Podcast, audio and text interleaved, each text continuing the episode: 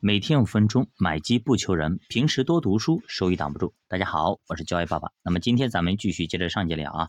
今天看一下，不放过每一个机会啊。人们常常啊觉得准备阶段是浪费时间，只有当真正机会来临，而自己没有能力把握的时候，才能悔悟自己平时没有准备，才是真正的浪费时间。成功的犹太人告诉我们啊，机遇对于我们的事业的发展至关重要。机遇是一个美丽而性情古怪的天使，它偶尔呢会降临在你身边。如果你不太在意的话，它又会翩然而去。无论你是怎么懊悔、怎么惋惜、怎么挽留，都一去不复返，没有后悔药。在商业活动中，时机的把握甚至完全可以决定你是否有所作为。抓住每一个致富的机会，哪怕这种机会只有万分之一啊！让我们来看看一个例子啊，叫商业巨子华尔顿是如何取得事业上成功的。有一次呢，华尔顿要乘火车去纽约，但是事前呢没有把票订好。这个时候刚好呢是圣诞前夕，去纽约的人非常多，因此很难买到火车票。他的老婆呢打电话去火车站咨询，车站答复是全部车票都卖光了。那么如果你不嫌麻烦，可以带着行李去车站试试看啊。万一有人退票了呢？其实呢，如果是以前啊，我记得是五年前还是八年前，以前买火车票都是挤破头皮啊，抢票抢不到，回家回个家很难很难的。有一次呢，我是所有的票站点都卖光了，火车站也卖光了。那么有一次我就天天去排，天天去排，哎，终于在前一天啊，哎，我排到了两张票。那个也巧啊，刚好有人两个人要退票，哎，退票完之后系统里就出现两张票，我赶紧给他买下来了。这是非常非常巧的，所以这种心情呢，我可以理解啊。那么车站强调了一句啊，这种机会呢，或许只有万分之一啊。那么这个时候呢，华尔顿就非常开心啊，就提着行李赶到火车站，决定碰碰运气。妻子就问道：“华尔顿啊，如果没有人退票怎么办呢？”那没有关系啊，我就当自己出去散步了。他平静的回答。他到了车站，等了很长时间，依然没有看见有人退票，乘客们都陆陆续续的朝月台涌去。但是他没有急于往回走，仍然耐心的等待着。那么就在那个距离开车还有五分钟的时候，机会终于等来了。一位女士呢，因为女儿得了病而匆匆赶来退票。华尔顿买下了那张车票，搭上了去纽约的火车。到了纽约呢，他在酒店里洗过澡，躺在床上给妻子打了一个长途电话。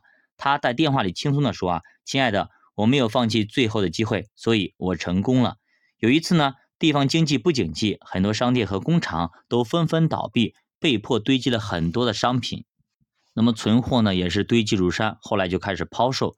那个时候呢，华盛顿还是一家纺织厂的一个小技师。他意识到这是一次商机，于是他用自己的积蓄收购低价货物。人们看到他的举动都笑他傻，对别人嘲笑华尔顿呢漠然处之，依旧大量收购抛售的货物。而且呢，他自己还搞了一个仓库啊，把这些东西囤起来。妻子向他说啊，大量收购这些货物对自己没有多大好处，因为他们的积蓄不是很多，而且准备用作子女教育金啊。如果这个办法或者这个举动啊，导致我们后来血本无归，那么后果不堪设想啊。对于妻子的劝告呢，华尔顿只是笑了笑，他安慰妻子说，两个月以后，这些廉价货物就可以给我们带来一些财运啊。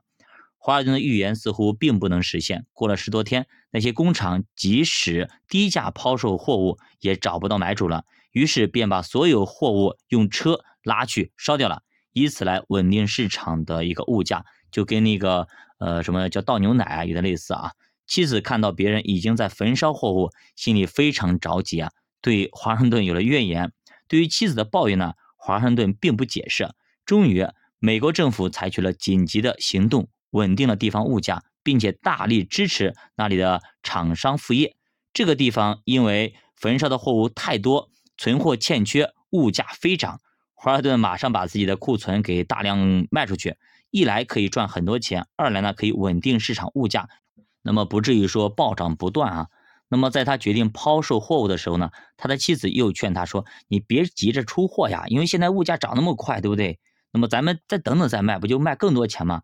那么他平静地说：“现在必须把它给抛售完，再拖延一段时间就会后悔莫及。”果然，华盛顿的存货刚刚卖完，物价就便跌了下来。他的妻子对他是钦佩不已啊。所以说你看看没有，所以老公学一些经济学啊。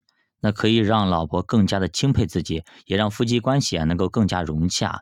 所以说，咱们作为一个丈夫啊，如果咱们的投资技能非常强，哎，你老婆给你一万块钱，结果你过个半年、一年的给她还回去两万或者三万，对不对？那他就很很开心啊。所以说，我们就是投资技能技巧强的话，年化多到百分之十以上，那这非常漂亮的。你老婆出去说，哎，我老公怎么怎么样，对吧？你这样的脸脸上也有光。所以说，好好学这些投资啊，对于我们来说是。有百益而无一害，那这种事情为啥不干呢？好的，教爸读书陪你一起慢慢变富。如果你对投资感兴趣，可以在喜马拉雅 APP 搜索“教 A 爸爸的读书”，那么点击主播头像加入主播新品团，跟主播一起探讨投资的智慧。再见。